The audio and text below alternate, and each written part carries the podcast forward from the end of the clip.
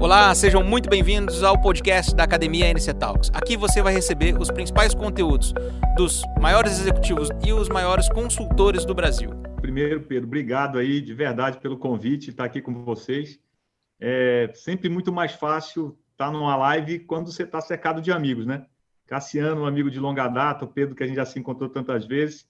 E muito legal poder falar de um assunto que eu brinco que na, no, na década de 90 tinha uma frase que era muito comum, né? hoje talvez não seja mais, mas era é igual sexo entre adolescentes, muito falado, mas pouco feito, né? Transformação digital é um aqueles termos que virou um pouco moda. Você fala de transformação digital, tá, vai aparecer sempre no Google aí, mais bem ranqueado impossível. Mas o quanto é transformação digital é, é realmente um conceito novo e o quanto a gente já viu isso por aí com outro nome. E se a gente viu por aí com outro nome, o quanto disso realmente faz sentido para a gente no dia a dia, né? Eu trabalho no varejo há 18 anos, eu comecei no varejo como gerente de marketing de uma rede, e eu, e eu vejo certas semelhanças do que eu comecei no começo da minha carreira, porque tem agora, mas com nomes diferentes. E quando eu falo gourmetização, e foi o sentido dessa, desse bate-papo aqui com vocês, foi um pouco disso, né? Quanto de nós aqui já não participou de uma palestra, de um evento, que no palco tinha, parecia que era uma panaceia para ser a solução de todos os problemas, mas que às vezes você contratou aquela solução que você via que ia resolver tudo, mas no dia a dia a coisa acabou não encaixando. Então, quando eu falo gourmetização, eu estou querendo dizer o seguinte, que tem coisas que você pode fazer de uma forma simples, prática, mas que você acaba não valorizando, porque não, não tem que valorizar mesmo, tem que ser uma coisa simples e prática para fazer. Mas quando isso cai na mão de, um, de uma empresa de tecnologia, ela coloca tantos nomes em cima, faz tanto floreio na coisa, que de repente tu começa a achar que é uma coisa diferente. E essa é a conversa, esse é o bate-papo que eu vou ter com vocês aqui. Tá bom? Só apresentar aqui rapidamente, eu, eu trabalho como diretor de vendas e marketing do Grupo Tapajós, que é uma empresa que é líder de mercado aqui na região norte. No último ano fez faturou um, um bilhão de reais, responde por 125 lojas no varejo, tem uma presença muito forte no atacado. Talvez alguém aqui que está assistindo seja nosso cliente. Então, fica com a gente até o final, que vai ter um monte de coisa interessante e relevante aí, que vale a pena a gente dividir. É, uma coisa que eu comento sempre aí na, no, no, bate-papo que eu tenho sobre esse assunto, e ele está sempre na roda de amigos, sempre que eu estou conversando com alguém que trabalha no segmento, a gente está sempre conversando sobre isso, né? A parte difícil da transformação digital não é digital, a gente tirar um pouquinho o digital do, eu vou falar de, vai ser um, um, momento de falar de transformação digital eu vou tentar falar o mínimo possível da parte digital, né? A parte de pessoas aqui é realmente complicado. Essas novas tecnologias, o entendimento dessa jornada do paciente, jornada do consumidor, jornada do shopping, elas estão levando a farmácia de uma simples drogaria a um centro de bem-estar. Isso o Cassiano vai falar com muito mais propriedade depois aí. A gente vai comentar isso muitas coisas. Mas aí a provocação, gente. E esse meu bate-papo com vocês é sempre em cima de provocações, tá? É, isso é novo realmente? Isso aí realmente é uma coisa que está acontecendo agora? Já não vem de antes? Será que não é uma volta nossa ao passado? Então, eu queria dividir com vocês uma, uma, uma eu tive no começo do ano, agora em, no mês de maio desse ano, eu tive em São João del Rei. Se alguém tiver aqui de Minas Gerais, deve conhecer. Essa foto aqui é a foto da farmácia Santa Terezinha, que eu sei que ela, eu sei que ela funciona, se não me engano, desde 1925. Tive a oportunidade de visitar essa loja e conheci nessa loja esse, esse bloco aí. Tem vários livros como esse, que é como se fosse é o, é o Big Data dessa loja lá de 1925, onde todos os pacientes aí é, são registrados essa, todo atendimento, tudo que você tinha com, com esse paciente, ficava registrado nesse livro. Eu tive a oportunidade de ver, se puder colocar em tela cheia, fica melhor para a turma olhar aí. Gente, olha aí, 1925, tá? São João del Rei, cada linha dessa é um, é um paciente que foi na loja, que foi atendido, que foi feito um registro. Se isso aí não é atenção farmacêutica, eu não sei dizer o que é. Talvez talvez muita é, com, feito com capricho, com uma disciplina, com cuidado, que talvez hoje, vou fazer aqui uma provocação com o Cassiano, ele gostaria muito que as farmácias tivessem, né? Fazer tudo na caneta, olha o capricho da letra aí, o cuidado, o zelo, né? Então, essa, essa, essa coisa de a gente falar de coisas, falar de mudança, de transformação digital, mas se a gente olhar na essência, a gente está falando de uma volta, de uma volta para o passado, né? naquele farmacêutico médico de família que cuidava de todo mundo. E aqui eu fiquei, eu fiquei, eu já tive a oportunidade de visitar outras farmácias no Brasil que têm essa característica. Isso era um traço, esse cuidado que a gente tinha com o paciente, que em algum momento dessa jornada a gente acabou perdendo. E, e a gente tem alguns casos mais recentes onde, onde essa, esse desejo também de, de ficar conectado com o cliente de uma forma mais fácil Aqui eu estou trazendo um exemplo de, de, dessa transformação digital que eu estou querendo provocar aqui, dizer que ela não é tão recente, ela já acontece aí, talvez não de 1925, seria exagero, mas eu tenho um exemplo aqui de 2015.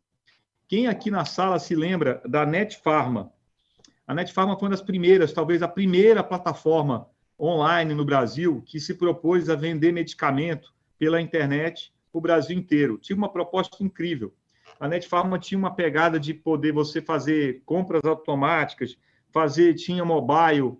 E onde está hoje a minha querida Netfarma? Né? Eu tive a oportunidade de conhecer os empreendedores da época que trabalhavam com a Netfarma e ela não conseguiu avançar no ambiente brasileiro, mesmo tendo uma ideia muito boa, muito promissora, lá em, em, em 2015. A parte difícil da transformação digital não é digital. Evidente que a tecnologia hoje ela dá escala, ela permite, imagina você ter aí uma rede, quem está ouvindo aqui a gente de uma rede que tem 100 lojas, você vai deixar um bloco daquele de papel em cada loja para cada um fazer? Como é que você vai datificar isso? É complicado, e aí é o valor da provocação.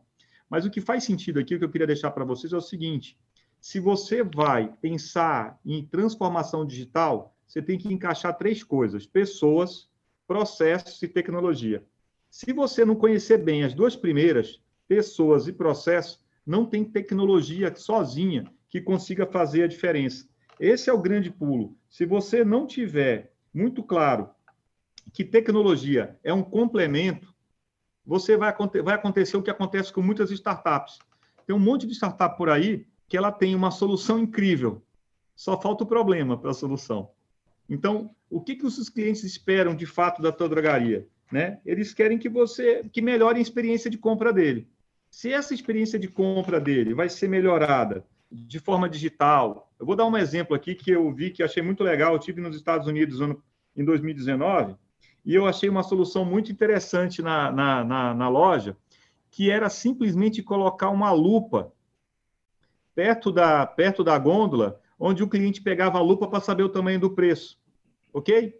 A, a, a, a solução para o cliente ali ele poder enxergar o preço melhor colocar isso no, colocar isso no aplicativo com a fonte maior faz sentido? Bem, pode fazer sentido, mas tem soluções que são muito simples. E talvez você não encontre aí uma grande empresa de tecnologia chegando para vocês e falando assim, ó, tem que colocar uma lupa lá na loja, porque isso não é uma coisa que dá que, que é muito glamourosa. O que eu, que eu queria deixar claro é o seguinte: eu não quero nessa apresentação dizer que eu sou contra a digitalização, pelo contrário é, hoje no Brasil, o que, que aconteceu? Os nossos clientes eles já se digitalizaram. Aí muitas empresas aqui não. Isso aqui eu dou um exemplo clássico, né?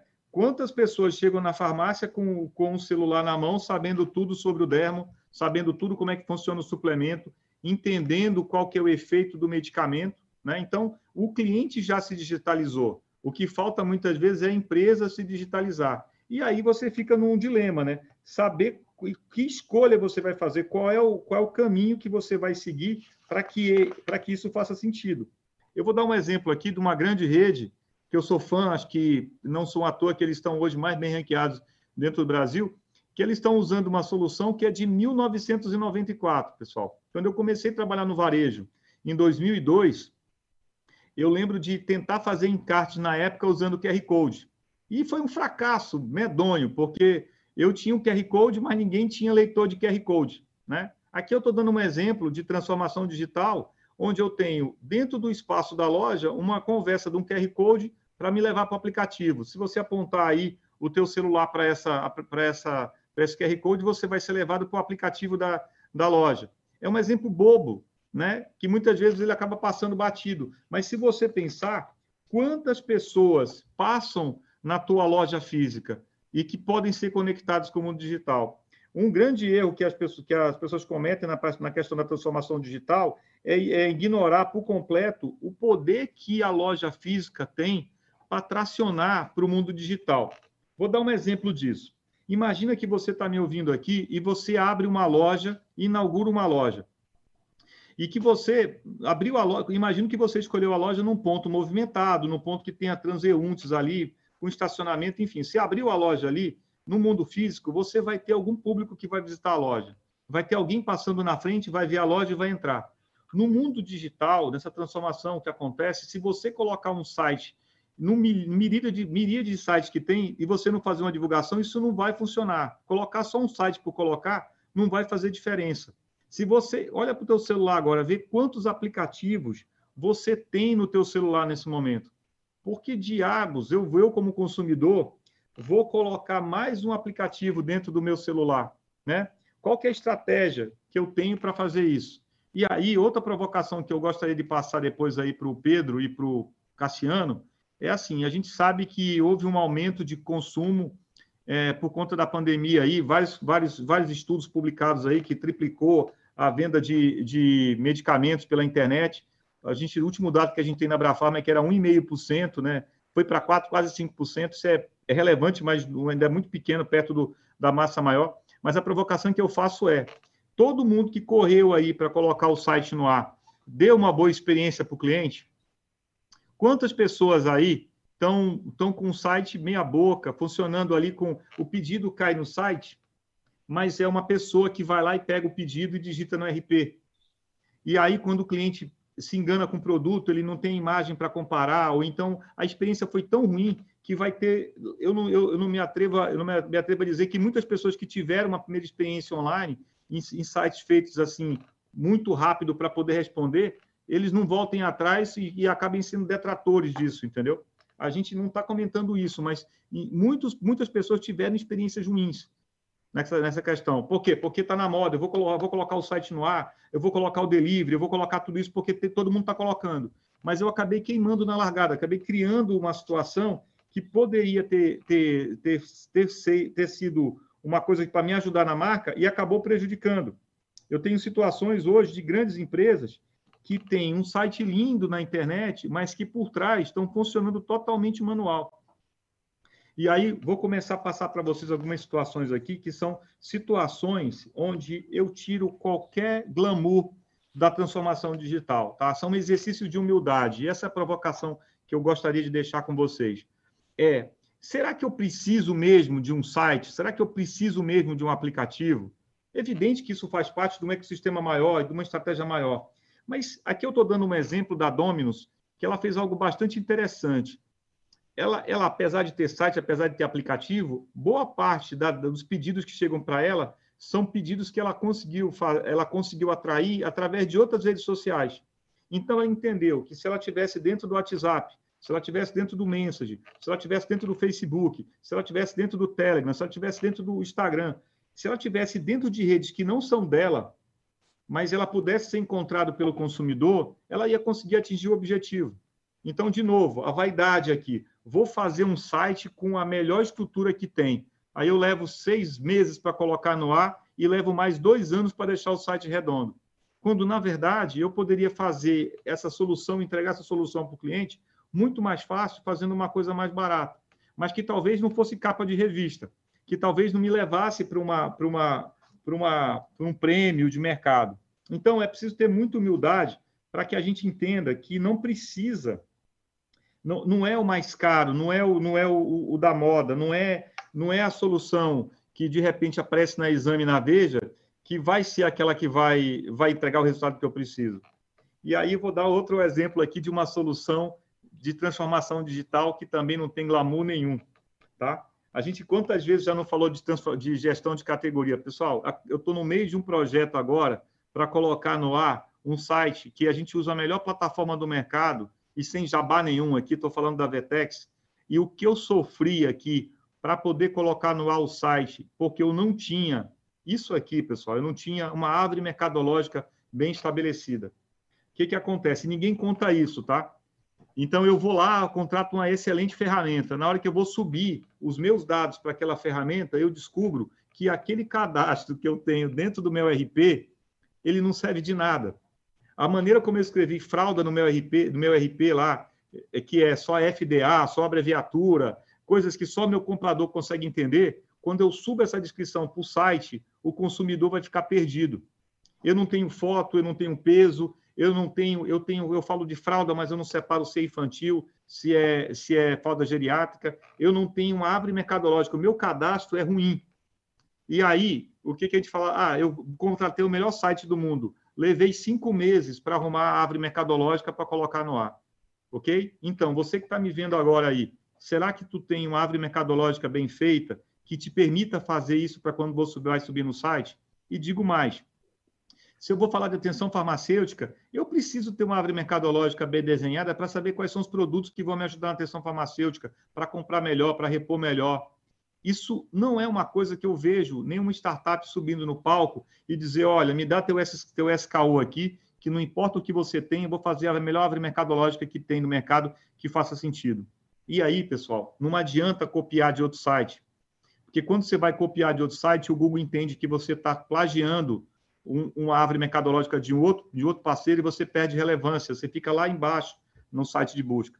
Então, ter uma boa árvore mercadológica, coisa que a gente está falando aí desde a década de 90, eu acho que isso aqui é tão antigo quanto o código de barra, é, é, é, é condição sine qua non para você poder ir para um aplicativo. Como é que o cliente vai te procurar no aplicativo se eu não tenho as categorias lá bem feitas? Então, é o dever de casa feito na enésima potência, assim, sabe? Eu digo que o, o feijão com arroz ele precisa ser bem feito antes para poder fazer para poder fazer sentido.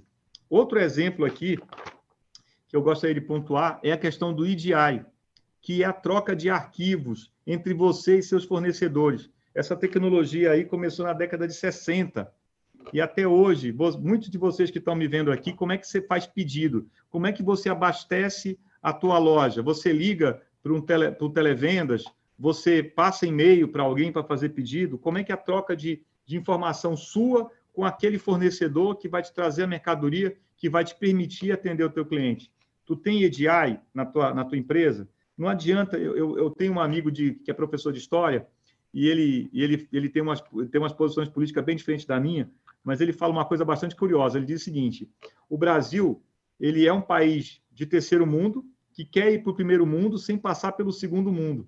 Então, a gente queimar etapas aí não faz sentido. Transformação digital, sem ter esse, essa base, você vai parecer uma coisa para o teu cliente, mas, acaba, mas acaba, acaba que lá na frente você não consegue entregar. Você fica com um site bonito, mas por trás ele não consegue dar as entregas que você precisa. Eu gosto muito dessa cena do, do, do Chaplin no, no filme Tempos Modernos, que reflete um pouco a, a, a dor que todo executivo tem hoje. Você que está me vendo aí deve estar perguntando: poxa, eu estou ansioso para começar a transformação digital na minha empresa. E tem tanta, tanta opção, né, gente? Tanta coisa que para você escolher é igual acontece comigo. Eu fico na Netflix lá mudando de mudando de, de série para série, de filme para filme. Às vezes eu passo uma hora ali para escolher e acabo não escolhendo nada. São tantas as opções que eu acabo desligando e vou ler um livro. Isso está acontecendo com a gente também essa gourmetização da transformação digital, essa forma de colocar um monte de coisa que é a mesma coisa com nome diferente, mas você, se a tecnologia não colocar o cliente no centro, efetivamente não vai ser produtivo. E aí, olha o dilema que tem, pessoal. Dá uma olhada aí. Se você tivesse, isso aqui, isso aqui é um, um painel com somente startups brasileiras que trabalham no varejo, tá? Isso aqui é de 2019. As startups mais relevantes hoje do varejo nacional estão aí. Cada uma delas tem uma solução incrível para ajudar o seu varejo. Se você tivesse um orçamento infinito para poder escolher qualquer uma delas ou todas elas, você teria mais um problema ainda. Você teria o problema do tempo. Porque, embora você tivesse dinheiro para contratar todas, você não teria tempo para implementar todas as soluções. Outra coisa que eu vejo é o dilema de qual solução que eu escolho. Né? Não, é, não é uma coisa simples e fácil para fazer. E aí tem mais uma variável que eu queria colocar para vocês, na questão da transforma, transformatização sem, sem, sem glamour, que é uma coisa que aconteceu agora recentemente no Brasil. É, o, a gente sabe do, do esforço que o, que o, governo, o governo federal fez para fazer chegar o auxílio emergencial a, a, milhares, a milhões de trabalhadores no Brasil inteiro, e inevitavelmente ele teria que usar o meio digital para fazer isso. Né? E aqui eu peguei um exemplo da Araújo, mas a Santo Remédio fez isso, é, outras redes da Panvel, é, outras redes da, da Abrafarma fizeram, e varejo independente também fez, e varejo farma, não farma, que foi mostrar para o consumidor que ele poderia, no aplicativo dele, poderia ir até um ponto de varejo e poderia pagar com, com o próprio aplicativo, né? Ele, ele pediu o benefício pelo aplicativo e pode pagar com o aplicativo. Gente, dá uma olhadinha aqui no que, que aconteceu, o que, que aconteceu com a experiência desse cliente. Mesmo sendo tudo digital, isso com certeza deve ter acontecido em alguma região aí próximo de você. Aqui eu estou dando um exemplo de Manaus, isso aconteceu agora, aconteceu em agosto, mas está acontecendo nesse momento mesmo o consumidor podendo fazer tudo digitalmente, podendo pedir, entenda que aqui não é uma questão de acesso à tecnologia. Para você pedir o auxílio, você teria que ter uma, uma conta e um WhatsApp, um WhatsApp, um, um celular. Ele conseguiu se cadastrar, ele conseguiu fazer a solicitação, ele poderia pagar pelo aplicativo em, em vários pontos de varejo e mesmo assim, esse consumidor e uma boa parte da população ainda procurou a Caixa Econômica para poder sacar o dinheiro em espécie. Então, entendam que a gente ainda tem um, um, um, Eu tenho uma frase que eu escuto muito do João Adib da CIMED, que eu acho genial, que é o Brasil tem um monte de Brasil dentro. Não tem uma solução de transformação digital única que funcione do Rio Grande do Sul até, até, até o Pará e cada, em cada região do Pará tem, uma, tem um Brasil dentro dele. Então, pensar em transformação digital, por melhor que seja a solução, você sempre vai esbarrar na questão cultural, na questão da experiência do cliente. Aqui, como é que eu poderia, com toda a tecnologia possível, eu não consegui evitar esse tipo de aglomeração na ponta? Né? Por que isso aconteceu? Porque essa, essa situação da transformação digital, ela precisa conhecer uma coisa antes, e o que eu falei antes, que não tem nada a ver com o digital é entender a jornada do consumidor. É que em que momento eu estou parando para perguntar se o meu cliente quer mais um aplicativo? Será que eu não sei conversar com o WhatsApp dele não é suficiente? Não faz sentido fazer fazer menos, é, acaba menos é mais, ok? E vai ter, vocês vão, vocês estão me ouvindo aqui, vão estar sempre é, recebendo pressão de consultoria, de empresa de tecnologia, enfim. O que tem de coisas que a gente tem que filtrar para fazer que faça sentido eu diria que a gente tem, um, tem uma régua. A régua é: faz sentido para o meu cliente? Não é que faz sentido para mim. Eu adoraria ter um aplicativo, ter um site bacana, mas faz sentido para o meu cliente?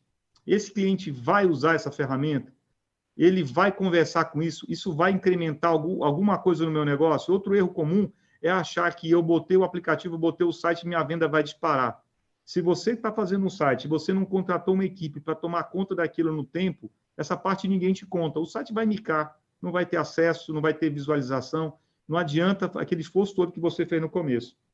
E aí, pessoal, já chegando aqui no fim do meu tempo, com da, meus 25 minutos, um dever de casa que eu deixo para vocês aí é isso aqui, ó.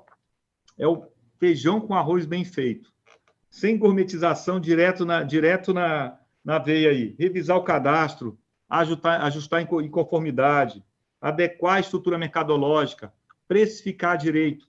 Isso vai te dar, uma, vai te dar um aumento de venda, tanto no físico, e um efeito secundário disso vai ser no digital. Não tem como ir para o digital sem fazer o dever de casa no físico. Não atropela. Não faz esse movimento só porque tá, só porque é moda, só porque naquele momento é, é, é o que eu mais vejo falar. Minha rodada de amigos está falando disso. Não resista a esse canto da sereia, sabe?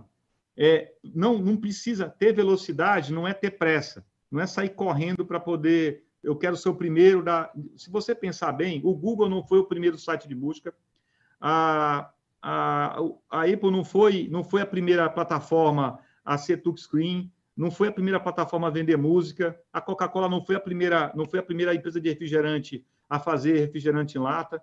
Tem um monte de gente que chegou depois e conseguiu fazer com mais qualidade, né? A transformação digital aí no fundo, no fundo não é não é não é digital, são pessoas e você tem que coordenar os esforços para que isso funcione. E para coordenar os esforços, tem que ter uma liderança forte, uma cultura forte. Se você não tem essa cultura de mudança, se você que está me ouvindo aqui, você tem uma empresa que, que vai entender, que não abraça o fracasso, que acha que, que fez um movimento e já vai pegar faturamento no mês seguinte, esquece. Dá um passo para trás, respira um pouco, controla a ansiedade, porque tem muito, muito mais coisa para fazer antes do que se aventurar no, no, universo que ainda tem muito especialista de palco. Eu brinco que a argumentização é isso, é um monte de solução procurando urgentemente um problema. Pessoal, tentei ser o mais breve possível aí, tentei ser o mais direto ao ponto. Muito obrigado aí pelo carinho e pela, e pela atenção de vocês. Agora que você ouviu todo esse conteúdo, veja se faz sentido na tua estratégia, no teu processo e nas pessoas que trabalham com você. Um grande abraço e até o próximo podcast.